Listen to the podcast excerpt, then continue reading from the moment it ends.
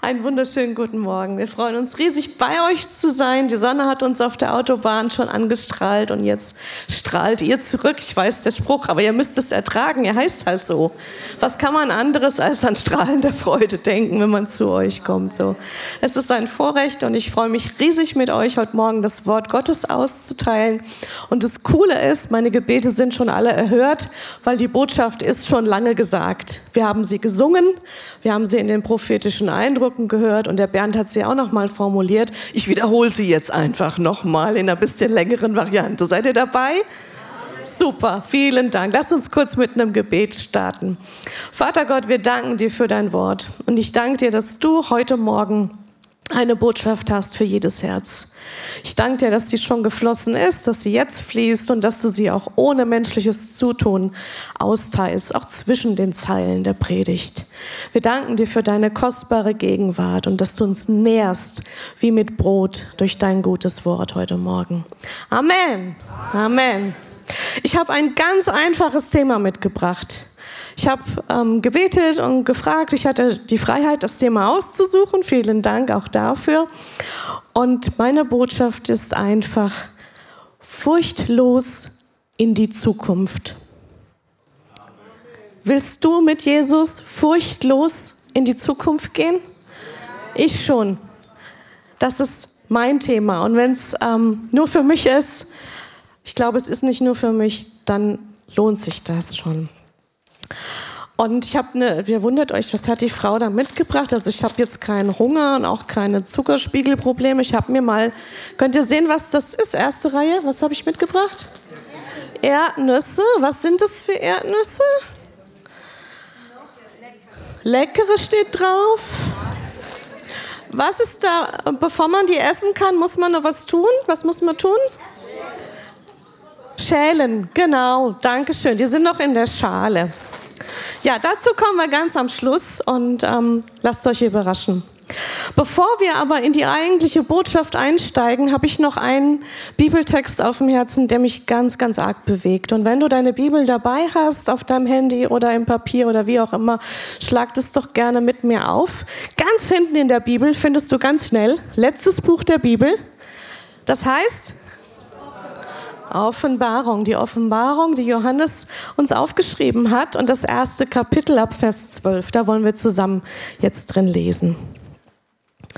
Und während ihr sucht, Offenbarung 1.12, verrate ich euch ein Geheimnis. Das ist eine meiner aller, allerliebsten Bibelstellen.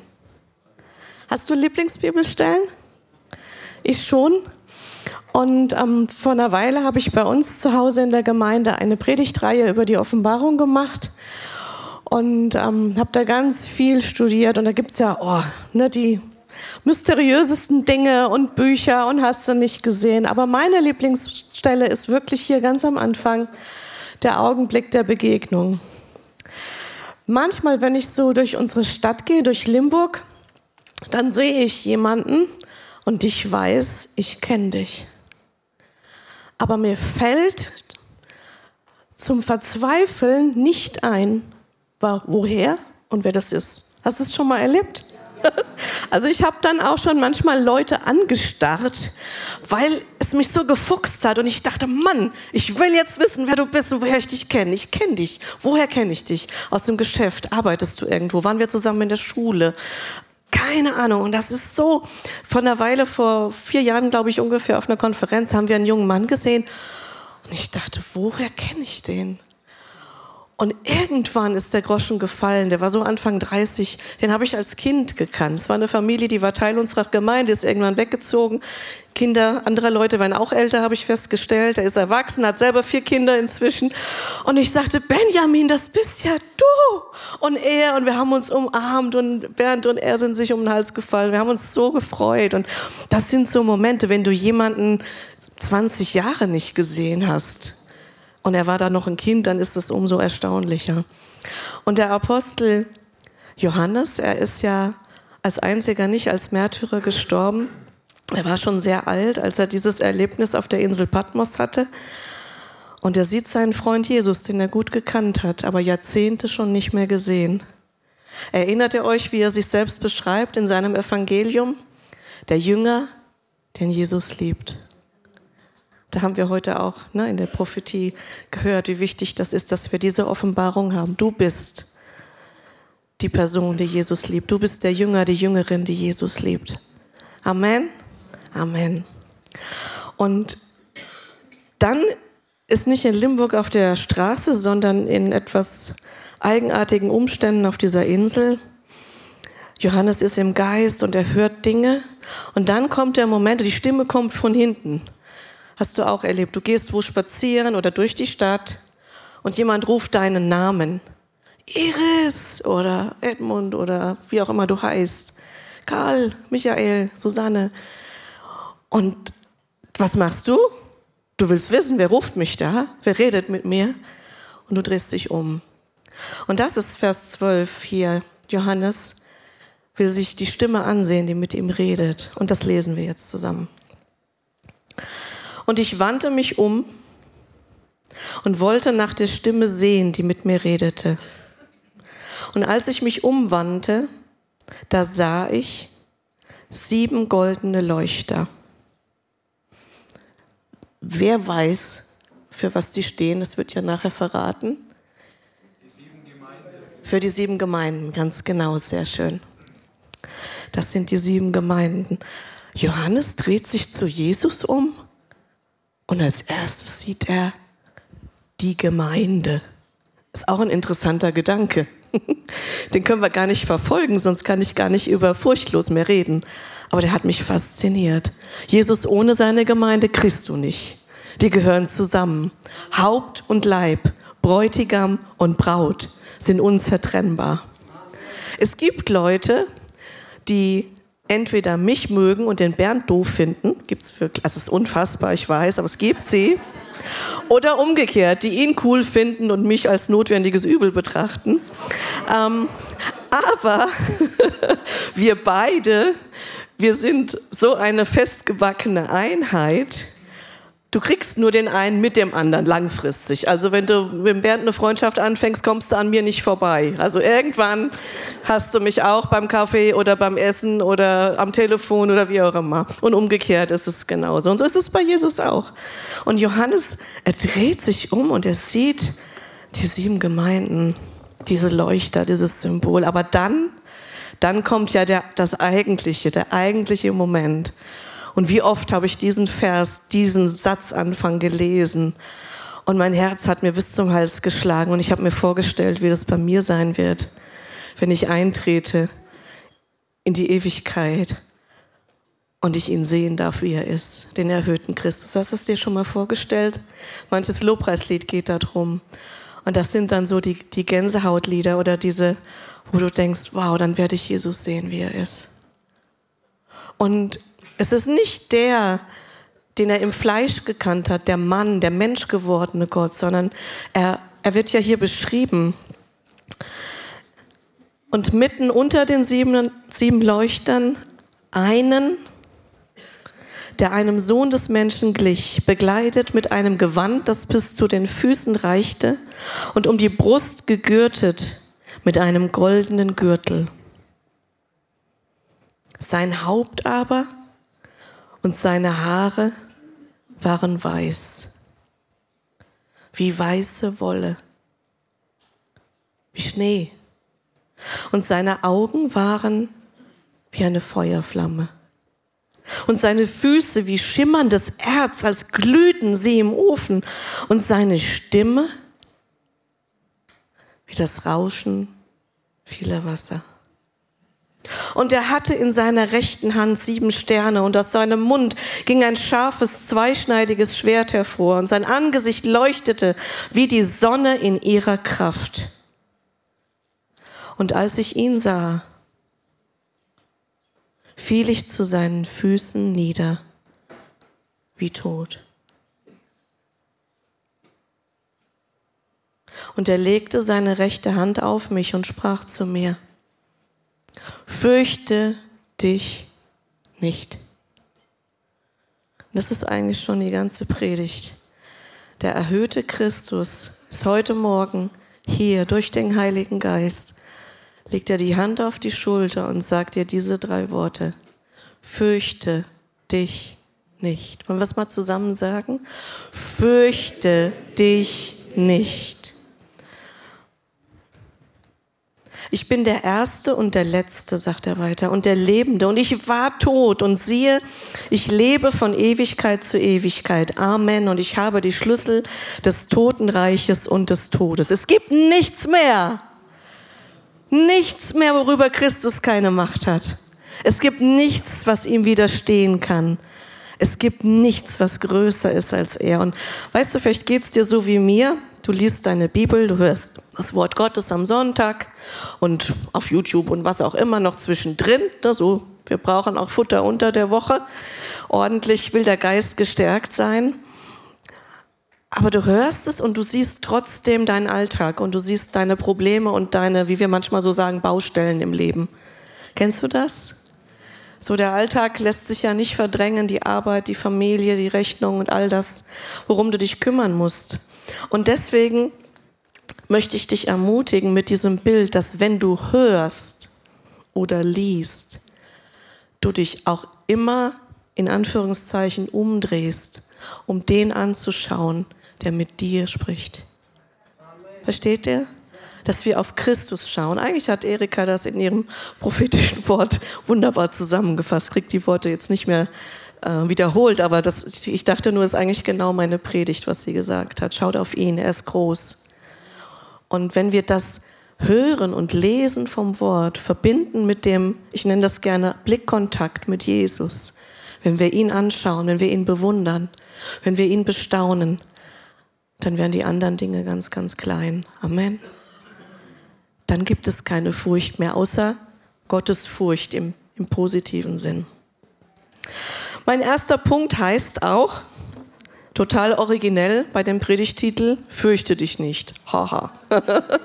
also du kriegst es heute ein paar Mal um die Ohren gehauen, noch dieses Wort. Fürchte dich nicht, glaube nur. Haben wir auch schon mal gehört, ist in einer Geschichte ne, von, dem, von der Tochter, die dann stirbt und der, der Vater hat Angst in der Begegnung mit Jesus. Die Evangelien berichten, berichten uns das. Da gehen wir jetzt nicht drauf ein. Ich erzähle dir eine andere Angstgeschichte, die hat mit mir zu tun. Letztes Jahr ähm, in der Sommerzeit, ist jetzt, nähert sich jetzt, dass es fast ein Jahr her ist, hatte ich Mühe mit Angst. Und ähm, ich hatte richtig, richtig einen inneren Kampf mit Sorgen. Ich habe mir große Sorgen gemacht. Und einige Umstände haben meine Fantasie beflügelt. Kennst du das? Es passiert was und dann geht so ein Gedankenkarussell, geht dann los. Und du denkst, okay, was ist das? Wie löse ich das? Was kann passieren? Was könnte das bedeuten? Welche Folgen kann das haben? Und in meiner Situation letzten Sommer waren das ähm, zum einen eine gesundheitliche Herausforderung, die ich hatte. Die Details erspare ich uns, die Zeit will ich nicht nehmen. Also ich war, hatte eine, ähm, hatte Symptome an meinem Körper und die Ärzte konnten es auch nicht richtig greifen und konnten mir auch nicht wirklich helfen. Und so habe ich ein paar neue Ärzte und Krankenhäuser kennengelernt. Das war ganz lustig, in Anführungszeichen, aber es hat mir nichts geholfen. Und am Ende saß ich nach der letzten Untersuchung dann weinend im Auto in Frankfurt auf dem Parkplatz mit Bernd zusammen und war aber auch einerseits erleichtert, weil jetzt war mir die Frage abgenommen worden, Medizin oder Glaube oder beides. ich wusste jetzt, okay, du bist der Herr, mein Arzt, wunderbar. Und zur Ehre Gottes kann ich sagen, dass die Symptome ganz, ganz, ganz weit zurückgegangen sind. Und wenn sie ganz weg sind und wir wieder mal hier sind, erzähle ich euch die Geschichte auch. Versprochen, okay? So, das war eine Herausforderung. Dann haben wir einen Brief bekommen, einen richtig tollen Brief von unserem Gasanbieter letzten Sommer. Und der hatte beschlossen, anstatt einer Zahl mit drei Ziffern noch eine dazu zu schreiben. So, wir haben, jetzt fragst du dich, du liebe Zeit, was machen die denn? Heizen die im Sommer auch durch oder was machen die denn? Wir haben ein großes, altes Haus, das gehört meiner Mama. Der älteste Teil davon ist 300 Jahre alt, hat Lehmwände und da brauchst du dir um mangelnde Lüftung auf der einen Straßenseite keine Gedanken machen. Das Haus lüftet von alleine, auch wenn die Fenster zu sind. Okay? Und einer dieser Räume mit dieser Lehmwand, den hat unsere Tochter bewohnt bis vor eineinhalb Jahren. Und was tun Frauen? Sie frieren. Ja, so, wenn du verheiratet bist, meistens ist es so rum, der Mann reißt das Fenster auf, die Frau holt die Strickjacke raus. Und ähm, so, und unsere Tochter mochte es gerne warm, wie auch immer. Jetzt ist sie ausgezogen, was irgendwie dann auch einen positiven Nebeneffekt hatte.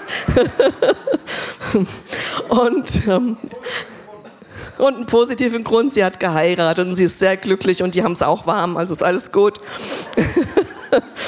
Und ähm, also jedenfalls, wir hatten wirklich über 1000 Euro Gasrechnung. 1000 Euro im Monat. So, ich weiß nicht, wo deine war. Vielleicht haben wir dich getoppt, wahrscheinlich. Ich habe zumindest keinen getroffen bisher. Man redet auch nicht so gerne über seine Gasrechnung oder Energiekosten. Wie auch immer, das war ein Schocker von 5 Cent pro, wie heißt das, Kilowatt Dingenskirchen auf 22 Cent pro. Ja, das ist eine Vervierfachung. Da kommt eine Summe zusammen. Und eine Schwester hat mir mal etwas beigebracht, das sage ich euch heute weiter, vielleicht weißt du das schon. Alles hat einen Mund und alles hat Ohren. Guck mal deinen Nachbarn an, guck mal, ob der einen Mund hat. Hat er auch zwei Ohren? Wenn es eine Frau ist, lange Haare oder so, mach mal die Haare weg. ja? Okay, also Menschen haben meistens einen Mund und zwei Ohren. Aber Dinge, Gegenstände, Umstände haben das auch, habe ich gemerkt. Dieses A4-Blatt von dem Gasversorger hatte einen Mund, das hat mit mir gesprochen. Auch nachdem ich das wieder dem Bernd ins Büro habe gesagt, da, das will ich gar nicht in der Küche haben, nimm das wieder mit runter. Ähm, das hat mit mir gesprochen. Es hat mir Fragen gestellt, wie in aller Welt soll das gehen? Wie soll das, du, was, wo sparen wir das ein? Wie machen wir das? Wo können wir, ich habe dann an alle Wolldecken gedacht, die ich im Haus hatte, habe gesagt, okay, das Zimmer von unserer Tochter, das hat jetzt unser jüngster Sohn, der wird im Winter im Wohnzimmer sitzen und spielen und zocken und Hausaufgaben machen, nicht in seinem Zimmer, da wird jetzt einfach nicht mehr geheizt. Und, und all, all diese und, und Sorgen. Dann ist noch was passiert. Wir waren auf einem Pastorentreffen in Stuttgart, im Gebets Gebetstreffen. Und in der Nacht nach dem Gebetstreffen hat mein Mann plötzlich Schmerzen bekommen, die waren unheimlich. Und mein Mann ist kein Klischeemann, der pinzig ist. Pinzig sagt man in Hessen, oder ist das, hat man das bei euch auch? Er empfindlich ist, wehleidig. Sondern der ist schon, der hat schon ein paar Dinge auch in seinem Leben durch. Und er klagt nicht leicht. Er kann auch Schmerz aushalten. Aber was wir in der Nacht erlebt haben, das war wirklich so, da hatte ich dann wieder dieses, wähle ich die 1, 1, 2 oder glauben wir? Das war so ein, er hat sich für Glauben und ich mich dann mit für Glauben entschieden und nach, weiß ich nicht, einer Viertelstunde, 20 Minuten war der Spuk vorbei. Wir haben den Herrn gepriesen und haben uns schlafen gelegt. Es hat sich dann nochmal wiederholt und das Faszinierende ist, ihr könnt auch da einen Haken dran machen, der Arzt hat hier auch nichts gefunden, wir haben nichts Wesentliches entdecken können, haben den Herrn gepriesen dafür, dass diese Episoden vorbei waren. Aber solche Ereignisse bleiben manchmal in unseren Köpfen nicht ohne Folgen. Ich habe mir Sorgen gemacht. Ich habe gedacht, was ist, wenn er doch was hat? Was Schlimmes hat? Was ist, wenn er stirbt? Was ist, Versteht ihr? Dann meine Sache, wo ich auch keine natürliche Antwort gefunden habe mit von menschlicher Seite, ja, von medizinischer Seite. Dann diese Rechnung. Was kommt denn noch? Diese drei Dinge und das normale Leben haben irgendwie gereicht, um meine Gedanken von Glauben auf Angst umzuschalten. Es war einfach so. Und ich habe auch nachts manchmal da im Bett gelegen und habe mir einfach Sorgen gemacht. Sorgen über die Zukunft. Wie wird das weitergehen? Was wird passieren? Und dann ist was ganz Schönes passiert. Dann hatte ich einen Traum. Vielleicht habt ihr das schon mitbekommen. Wir als Gemeinde sind ja da auch, wir sind mit Streams Ministries verbunden, einem Dienst aus Amerika, die sehr in Traumdeutung, ich weiß, ihr habt Prophetieseminare eigene und so wunderbar und wir haben das auch. Und Gott hat irgendwann diese Tür geöffnet, dass die Bibel voll ist von Träumen, Visionen, deren Deutungen und man kann das lernen mit dem Wort Gottes, dem Ganzen auf den Grund zu gehen. Und dann hatte ich einen Traum, zu dem, in dem Traum hat Gott zu mir gesprochen. Aber der Traum ist so einfach, den verstehst du, ohne dass du diese Kurse, die wir bei uns haben, besucht hast. Versprochen. Der ist ganz, ganz einfach. Okay, was habe ich geträumt? Ich habe geträumt, dass ein großer LKW auf dem Weg zu mir war. Und ein LKW mit einer offenen Ladefläche, so nennt man das ein Kipper.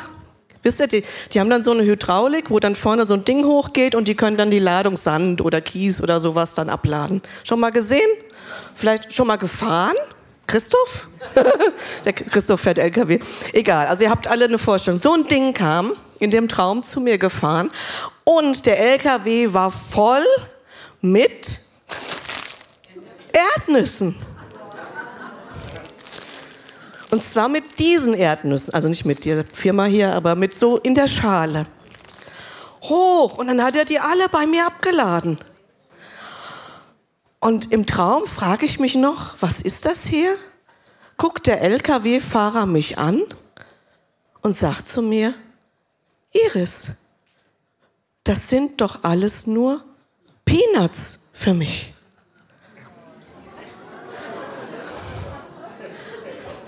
Okay, für die, die jetzt nicht Auer gemacht haben.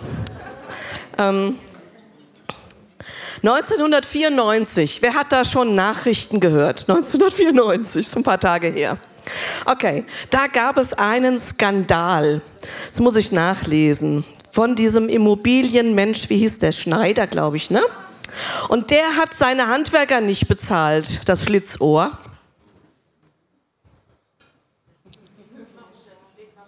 Ich stehe auf, steh auf dem Schlauch, nicht auf, auf dem Schal. Danke. Ähm, der hat seine Handwerker nicht bezahlt. Der hatte Schulden bei Handwerkerfirmen in Höhe von, weiß es jemand? Warst du einer davon? Nee, wahrscheinlich, hoffentlich nicht. 50 Millionen D-Mark.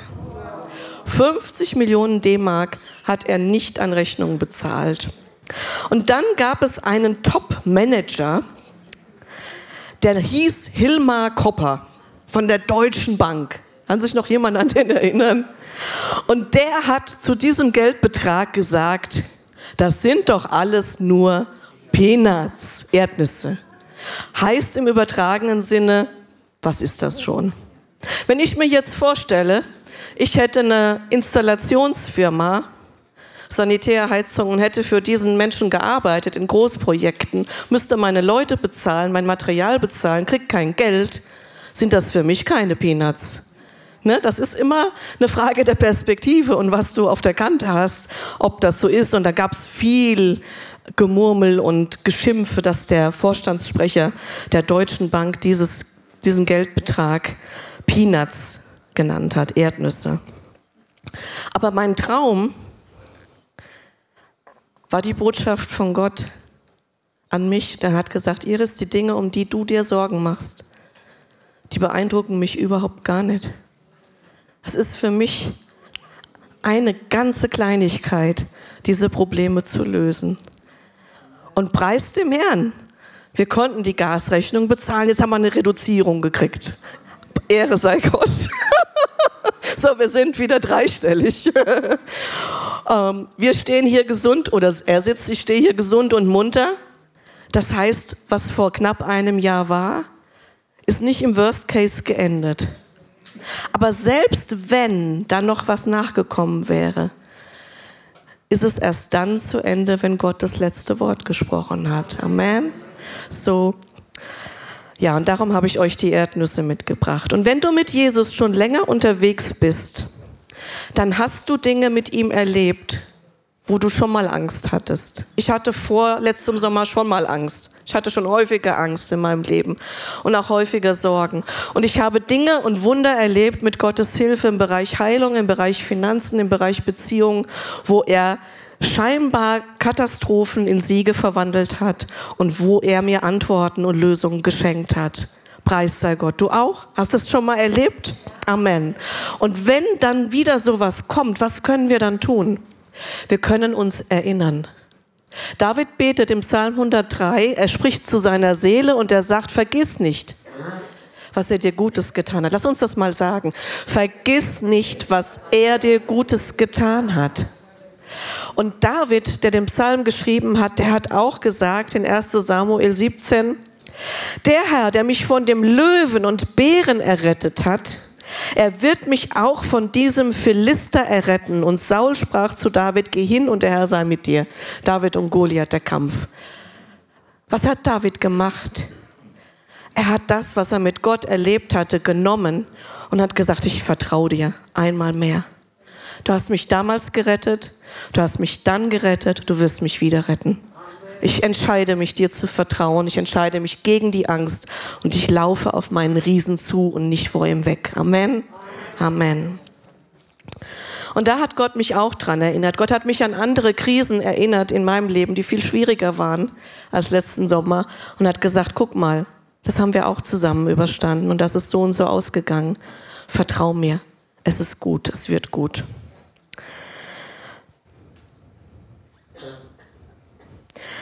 Viele Christen nicken beim Wort Gottes hören, stimmen innerlich zu, aber wir folgen oft dann doch unseren Gefühlen. Kennt ihr das, ganz ehrlich? Und wir leben ja in einer Gesellschaft, wo die Gefühle so auf einem Thron sitzen. Was du fühlst, ist die Wahrheit. Ähm, ja, ich denke, das kann man hier sagen. Ich hoffe mal. Ich, also ich möchte niemanden vor den Kopf stoßen, aber ich habe so ein, so ein Reel, kennt ihr das, so kurze Videoclips von der Freundin geschickt bekommen. Und da hat ein Mann gesagt in diesem kurzen Video, meine Gasheizung fühlt sich als Wärmepumpe. Und er bittet doch darum, dass man das ernst nimmt und seine Transwärmepumpe als solche akzeptiert und er die Gasheizung behalten kann. Okay, drei fanden es lustig. Ich fand es halt irgendwie schon lustig, weil was du fühlst, ist wahr. Das ist die Botschaft. Und wenn das nicht stimmt, dann, dann muss man zum Chirurgen oder wie auch immer. Ich will das nicht, ich will nicht leichtfertig davon sprechen. Ich habe Menschen gedient, die damit Herausforderungen hatten. Aber meine tiefe Überzeugung ist es, dass Gott Herzen verändern kann und dass Gott Seelen heil machen kann und dass es Wege und Prozesse gibt auf diesem Weg, ohne mit Gewalt und mit dem Messer was zu machen. Das ist meine ganz persönliche Überzeugung. Darum, ich fand es ein bisschen lustig, okay. Also ich möchte aber niemandem wehtun, deswegen. Kennt ihr die Geschichte von dem Seiltanzkünstler, der, jetzt muss ich nachgucken, habe es mir irgendwo aufgeschrieben. Ah, ich habe mir die Stadt nicht aufgeschrieben. Der ist in einer doch hier.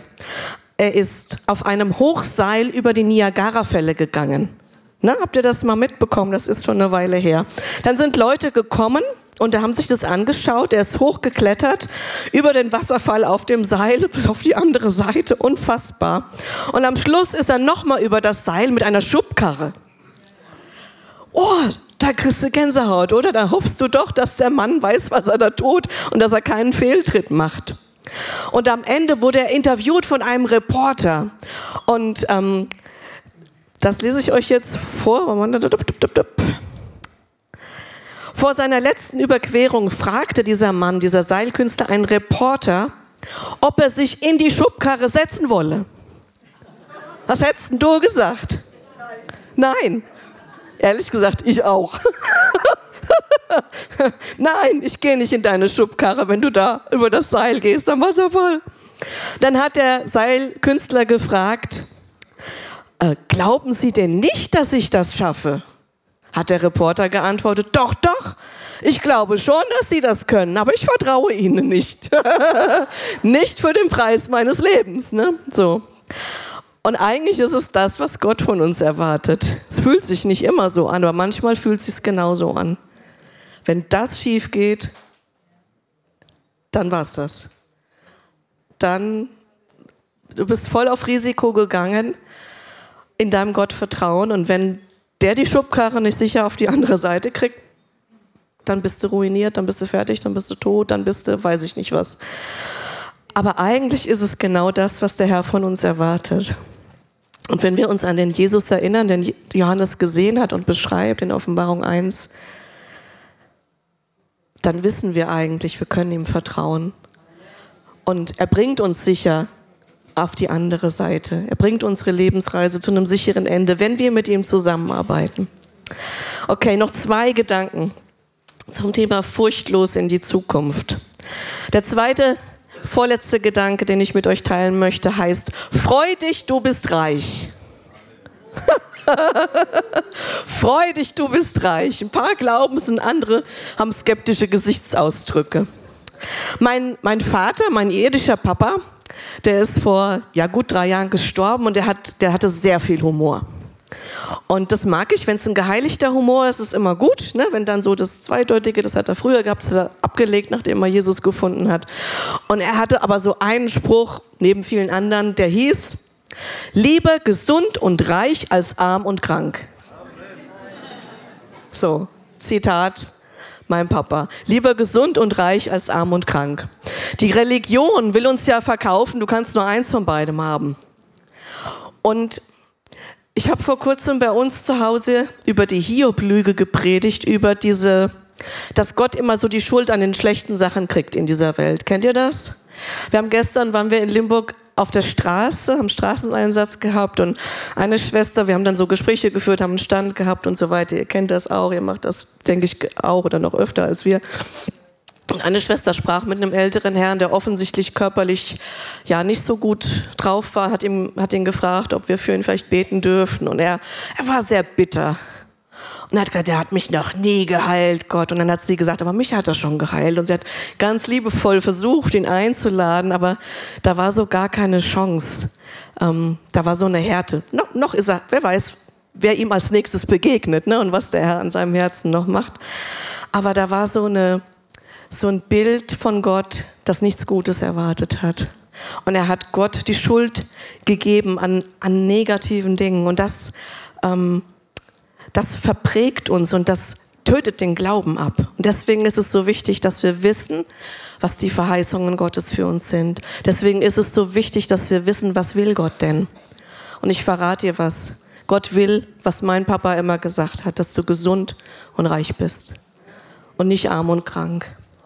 Und nach meiner Predigt zu Hause, dann habe ich E-Mails bekommen. Manchmal bekommt man E-Mails nach Predigten. Also vielleicht bekommt ihr die immer. Also bei uns ist es nicht immer so. Und ein lieber Bruder aus der Gemeinde hat mir dann Bücher empfohlen und seine Gedanken. Und das war auch ganz süß. Also der ist auch, ist auch ein ganz, ganz lieber, ein ganz, ganz feiner. Keiner, der dich so fertig macht. Und die Bücher und die Gedanken, die waren alle nett. Aber ich musste so denken, ja, ich respektiere auch Menschen und habe Hochachtung für Menschen, die chronisch krank sind, behindert sind, eingeschränkt sind, wo eben sich nichts getan hat und die nicht bitter sind, sondern die Gott immer noch ehren und die im Glauben bleiben. Und das ist eine ganz edle, wunderbare, schöne Haltung. Und wenn du so jemand bist, ich kämpfe ja auch noch für meine fertige Heilung, das ist, das ist wunderbar, das ist großartig. Aber was mir nicht gefällt, ist, wenn wir ständig diesen Blick auf diese edlen Menschen richten und vergessen, was der vollkommene Wille Gottes ist, nämlich Gesundheit. Verstehe ich immer alles? Nein. Habe ich alle Antworten? Nein. Werden alle gesund, mit denen ich bete? Nein. Aber ich weiß, was meine Bibel sagt. Und wenn im alten Bund Krankheit in der Liste vom Fluch steht, wer bin ich, es auf die Segensseite rüberzuschreiben? Wenn, wenn Armut in dieser Liste im Alten Testament 5. Mose 28, ihr kennt die wahrscheinlich oder vielleicht, auf der Seite vom Fluch steht, wer bin ich, sie auf die Segensseite zu schreiben? Nur weil wir in Deutschland sind und eine Neidkultur haben und wir die Leute nicht mögen, denen es besser geht als, als wir, also das ist der klassische, die klassisch deutsche Mentalität. Nein, ich will das feiern und mich freuen. Wenn du ein neues Haus, ein neues Auto, wenn du einen Durchbruch hast auf der Arbeit, eine Beförderung oder irgendwas, dann jubel ich und freue mich, weil ich weiß, das Reich Gottes hat mehr Zehnten. und dir geht's gut. Es ist mir doch viel lieber, du hast das, als der Bordellbetreiber um die Ecke. Ich meine, wie verdreht muss man denn denken? Das Geld gehört ins Reich Gottes. Das ist sein Wunsch und darum gehört es in deine Hosentasche. Und da gehört es hin, ja, für dich und zum Weitergeben. Und wenn du gibst, dann kommt das, das macht immer flupp, dann kommt das irgendwann wieder zurück. Galater 6, Vers 9, die Schwester hat es vorhin auch gelesen. Wenn wir nicht müde werden. Hatte ich auch vor ein paar Monaten, war eine Schwester in der Gemeinde, die hat eine ganz, ganz richtig ätzende Situation. Und ja, ich kann nicht jedem geben, der in Not ist, dann kriegt mein Gasversorger dann doch sein Geld irgendwann nicht mehr oder wie auch immer. Aber hier wusste ich, hier ist was fällig und ich habe mit Bernd gesprochen, habe gesagt, wollen wir ihr was geben und wir haben mir was gegeben. Und dann hörte ich aber diese Stimme, dass Gott von mir ganz persönlich was wollte. Jetzt erzähle ich euch noch ein Geheimnis von mir. Jetzt habt ihr schon eine meiner Lieblingsbibelstellen. ich habe einen kleinen Umschlag an einem ganz bestimmten Ort. Und wir budgetieren unser Geld. Wir verwalten das wirklich mit, ja, wir teilen das ganz. Gute Verwalterschaft ist bei Finanzen sehr hilfreich, haben wir festgestellt. Und ich habe Taschengeld, einen bestimmten Betrag im Monat, den kann ich verjuxen für was ich will. Neue Schminke, neue Tücher, wenn ich mal wieder drauf rumgetreten bin oder was auch immer. Und ähm, und ich habe ein bisschen was angespart. Bei Corona konnte man ja auch nicht, war nicht so oft essen mit Freundinnen im Kino und so weiter. Und da waren in dem Umschlag so ein paar hundert Euro, so ein paar Fünfziger und ein Grüner. Also nicht politisch, sondern so ein, ne, so ein, der hätte nicht in den Umschlag gepasst. Ähm, ein Hunderter. 100 Euro Scheine sind grün, falls du lange keinen mehr gesehen hast. Und ganz ehrlich, manchmal habe ich ihn mir geholt und habe reingeguckt und habe die 50er gezählt und habe dem Grünen gewunken. Ja, was war das denn, Iris? Ja, zum einen war es schon Dankbarkeit, einfach Gott gegenüber, weil ich mich gefreut habe, dass das da war und dass ich was hätte machen können damit. Aber zum anderen war es auch mein Fleisch. Das Fleisch, was sich auf Dinge verlässt, was ich kann, was ich habe, welche Ressourcen mir zu ver... Ne? Kennt man Gras so ab. Und als dann das mit der Frau war und wir hatten was ausgemacht, wir geben als Familie eine bestimmte Summe, um ihrer Not zu helfen, dann höre ich Gott, dass er den Grünen von mir wollte. Meinen einen grünen Scheinfreund da, der war auch so schön glatt. Wisst ihr so? Also es war nicht so einer, der schon so viel gesehen hat, sondern so, ach, der war so schön. und und dann habe ich so ein bisschen hin und her, es hat nicht lange, habe ich gesagt, ja, Herr, Sie soll ihn haben, den Grünen. und wisst ihr, was lustig war? Am gleichen Tag haben wir Geldgeschenke bekommen, völlig, also wir kriegen eigentlich sonst nie, also klingt jetzt ein bisschen armselig, aber das ist was, äh, das passiert eigentlich nicht. Wir haben Geldgeschenke bekommen und einer davon, was zu mir ging, war ein grüner Schein. Also das Kuvert war vielleicht fünf Stunden lang ohne den Grün, ohne einen Grünen. Dann kam ein neuer Grüner. Dann hatte diese Schwester Geburtstag und wisst ihr, wenn du im Leben so dastehst, dass ganz viele schlimme Dinge passiert sind und vielleicht kaum einer noch da ist, der mit dir Geburtstag feiert. Und dein Leben eigentlich, bevor du bestimmte Katastrophen erlebt hast, ein ganz anderes war. Ein Leben wo es dir gut ging, wo du dir keine Sorgen machen musstest. Und dann habe ich Gott gefragt, was schenke ich ihr? Und dann hatte ich eine Idee. Und ich kenne eine Frau, die für eine Künstlerin arbeitet. Und das sind keine arme Brotkünstler, das sind, da, geht, da gehe ich nicht einkaufen in die Galerie. da gehen die Prominenten der Stadt normal. Vielleicht sollte ich mir im Glauben ein Bild aufbauen, dass ich da einkaufen gehe. Muss ich gerade drüber nachdenken. Egal. Also ich gehe da normal nicht hin und kaufe mir ein Bild für 500 Euro oder mehr. Oder die haben so von Udo Lindenberg, der kann auch malen. Also ich weiß nicht, nicht so besonders schön, dachte ich eigentlich, aber die kosten dann 5000 oder 7000. Ich dachte, wow, egal. Und ich hatte ein bestimmtes Bild auf dem Herzen und dachte, das schenkst du ihr. Und dann habe ich gefragt und dann sagte sie, ja, das ist noch da, das kannst du kaufen. Kostet normalerweise 450 Euro. Das war ein billiges Bild. Für mich war das zu viel. Aber ich habe Gunst bekommen und ich habe es angeboten bekommen für ein Drittel vom Preis, für 150 Euro. Und dann bin ich wieder an mein Kuvert, habe dann drei braune Freunde rausgeholt und habe das Bild gekauft, habe sie geschenkt. Es war ein Volltreffer, es war wunderschön. Und am selben Tag habe ich 155 Euro aus völlig unerwarteter Quelle geschenkt bekommen. Und ich dachte, das geht gar nicht. Gott gibt mir immer wieder was zurück. Nicht immer am selben Tag, aber manchmal macht er das so. Einfach, um mir die Lektion beizubringen. Für mich sind Dinge Peanuts, die dir groß erscheinen. 1. Chronik 29, 12. Lass uns noch mal in die Bibel gucken. Reichtum und Ehre kommen vom Teufel. Mal gucken, ob ihr eure Bibel kennt. Ah, da steht's ja. Okay, wir versuchen es nochmal. Reichtum und Ehre meide um jeden Preis. Okay, die, die widersprechen. Ich versuche es mal hier. Ihr wart ruhig. Euch kann man ein bisschen anpredigen hier. Reichtum und Ehre sind verwerflich. Danke. Jetzt habt ihr kurz gezögert. Das Zögern war zu lang. Reichtum und Ehre kommen von dir. Du herrschst über alles. In deiner Hand stehen Kraft und Macht. In deiner Hand steht das alles groß und stark zu machen. Psalm 34, 10. Fürchtet den Herrn, ihr seine Heiligen, denn die ihn fürchten, kommen auch klar, wenn sie nichts mehr zu beißen haben, was stimmt. Denn die ihn fürchten, haben weniger Einkommen als alle anderen. Denn die ihn fürchten, sind arme und kranke Personen. ich habe es mir verkniffen, das Wort, was im Kopf war. Ich habe es nicht gesagt. Aber sie sind so edel. Versteht ihr? Nicht der Mensch ist edel. Gott ist edel. Ja, Amen. Sag mit Paulus, ich kann alles. Wenn es mal eng ist, komme ich klar. Wenn ich zu viel habe, werde ich nicht überheblich. Aber ich vertraue dem Herrn in jeder Situation und weiß trotzdem, er mag es, wenn es mir gut geht. Hast du Kinder? Freust du dich, wenn die arbeitslos werden? Freust du dich, wenn sie ihr Auto kaputt fahren? Freust du dich, wenn der Kühlschrank, die Waschmaschine und der Trockner am gleichen Tag kaputt gehen bei denen? Wenn ja, komm gleich zum Gebet nach vorne, bitte.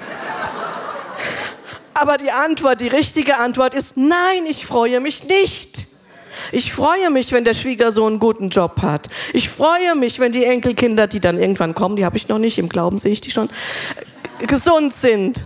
Und ich freue mich, wenn es meinen Kindern so richtig gut geht. Das feiere ich. Ich habe Spaß, wenn die im, Be im Beruf erfolgreich sind. Habe meine Tochter besucht in ihrem Büro, wo sie jetzt sitzen darf. Da steht ihr Name, ist jetzt nicht mehr leider mein Nachname, sie hat ja jetzt geheiratet, aber da steht dann Grace Depphoff. Und da habe ich ein Foto von gemacht, von dem Türschild, weil ich mich einfach so gefreut habe. Da sitzt meine Tochter und arbeitet. Wie cool ist das denn? Und mein Sohn, der macht gerade seine Prüfung, der kriegt dann, also im Moment steht an dem Schild irgendwie noch Besprechungsraum, aber das wird sein Büro. Und habe gesagt, wenn da dein Name dran steht, will ich ein Foto von dem Türschild haben. Weil ich mich einfach freue, wenn meine Kinder Erfolg haben im Leben, wenn sie was erreichen, wenn sie Ziele erreichen, wenn sie glücklich sind. Sprüche 10, 22. Habe ich euch Psalm 34 haben wir vergessen, gell? Nee, doch haben wir gelesen. Sie haben keinen Mangel, war die Auflösung. Genau, die ihn fürchten, haben keinen Mangel. Sprüche 10, 22. Der Segen des Herrn macht mich arm und nur eigene Mühe rettet mich im Leben. Seid ihr nicht einverstanden? Ich gu guck noch, ich blinzel noch mal, dann lese ich noch mal. Der Segen des Herrn hilft manchmal, wenn gar nichts anderes mehr geht. Und wenn es ganz arg kommt, fangen wir an zu beten. Aber manchmal leben wir so, als ob das in der Bibel stehen würde, oder? Ganz, ganz ehrlich, ich ja, habe ich schon gemacht. Nein, der Segen des Herrn macht reich. Lasst uns das mal sagen. Und Segen des Herrn macht reich. Und alle religiösen Geister machen. Uh, darf man sowas sagen? Ja, das steht in der Bibel. Und eigene Mühe fügt ihm nichts hinzu. Das ist der Rest vom Vers. 5. Mose 28 haben wir erwähnt. Abraham war reich. Isaak erntete hundertfach mitten in der Hungersnot. Gott machte Jakob reich und reicher. Er hat ihm Geschäftsstrategien gegeben, das mit den Ziegen und Böcken und Streifen und ne, bei Laban. Er hat gewusst, auf welches Pferd er setzen soll. Er hat mit Gottes Hilfe Weisheit bekommen, ein Vermögen sich aufzubauen. 5. Mose 8. Gott gibt uns Kraft, Reichtum zu schaffen, steht da. Hey, fühl dich nicht unter Verdammnis, wenn wenn wenn, es bei dir gerade anders aussieht. Aber mach die Äuglein auf, schau auf den Herrn, der zu dir redet. Und sag, wenn das für mich ist, dann will ich das auch. Ich will lernen, dir zu vertrauen. Für Gesundheit und auch für Finanzen. Fang an, anders zu denken und zu handeln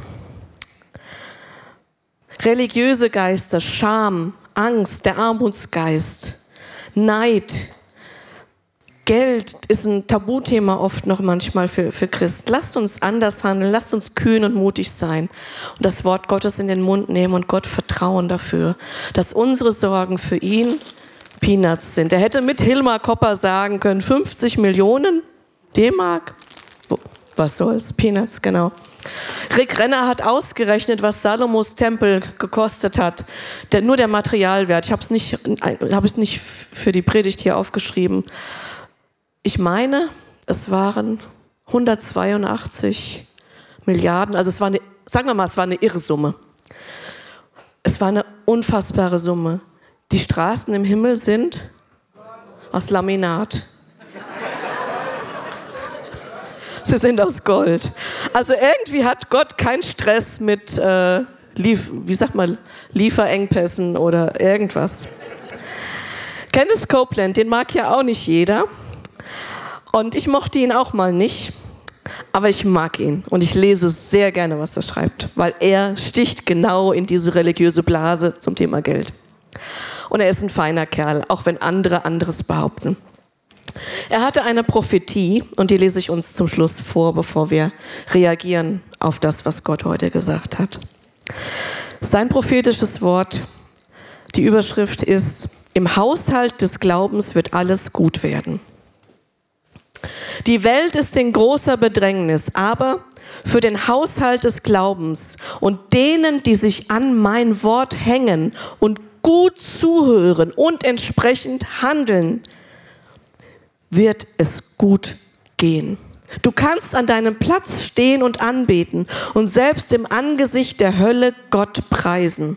Und du kannst Gott so lange preisen, bis du innerlich sagen kannst, ha, ha, ha, ha, ha. Lass uns das auch nochmal sagen. Ha, ha, ha, ha, ha.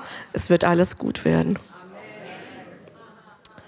Die Welt, ich sage es nochmal, schreibt er hier weiter, ist in großer Bedrängnis. Einige sehr harte Dinge werden an verschiedenen Orten der Welt geschehen.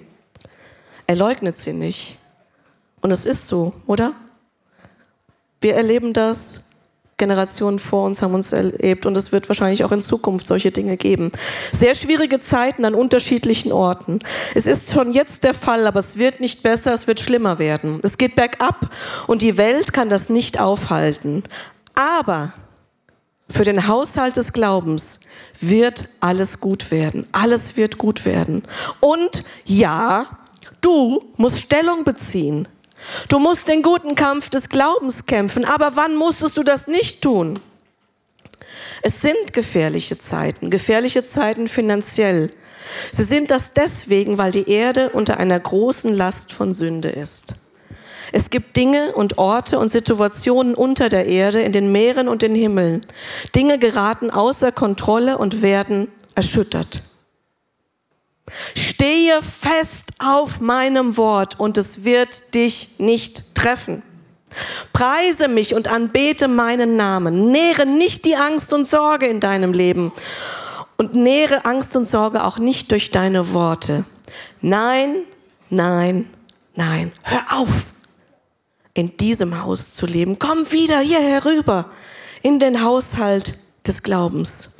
Ernähre dich von meinem Wort, nicht vom Brot der Sorge. Nähre dich von meinem Wort, schau in mein Angesicht, bete an und preise mich. In der Gemeinde preise mich, bete mich an, predige das Wort, alles wird gut werden. Wie ich gesagt habe und sagen werde, bis es in deinem Geist ganz fest ist. Deine Zeit ist jetzt. Es ist deine Zeit, hervorzutreten. Es ist deine Zeit, überaus außergewöhnliche Dinge in der Finanzwelt zu tun, im medizinischen Bereich, in all den Bereichen, wo die Welt in so großer Bedrängnis ist und so verwirrt.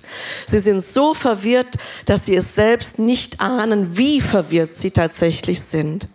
Und sie leiden deswegen.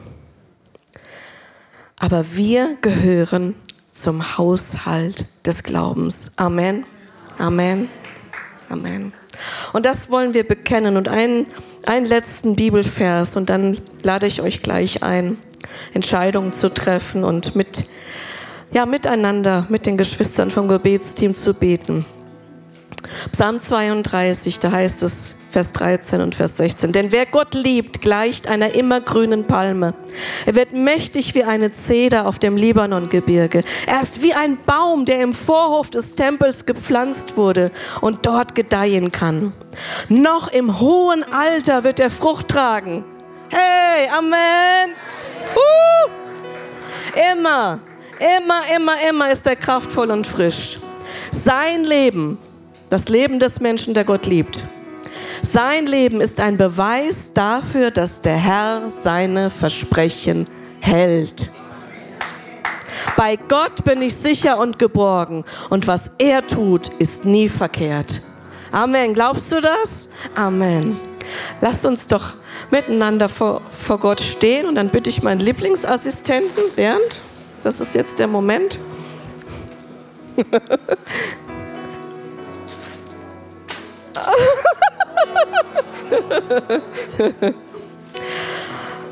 Ich möchte euch einladen, Entscheidungen zu treffen.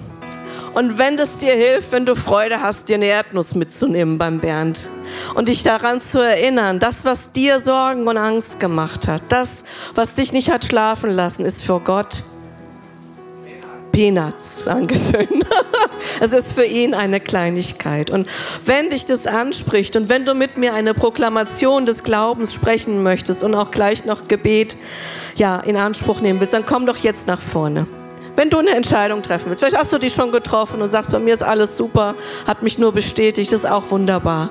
Aber wenn du sagst, ich entscheide mich, zurückzukehren in den Haushalt des Glaubens, ich entscheide mich, mich neu zu stellen auf Gottes Verheißung, dann komm doch jetzt nach vorne. Komm jetzt ganz schnell nach vorne.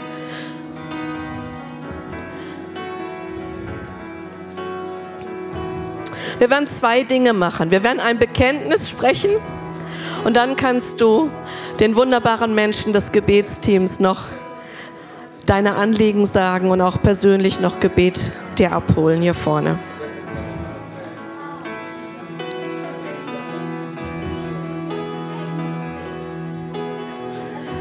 Ja, kommt. Kommt schnell, kommt, kommt mutig und entscheidet euch. Wunderbar. Hat jeder, der wollte, eine, eine Erdnuss bekommen? Noch jemand? Da könnt ihr auch nach dem Gottesdienst euch einfach welche holen, solange sie noch da sind.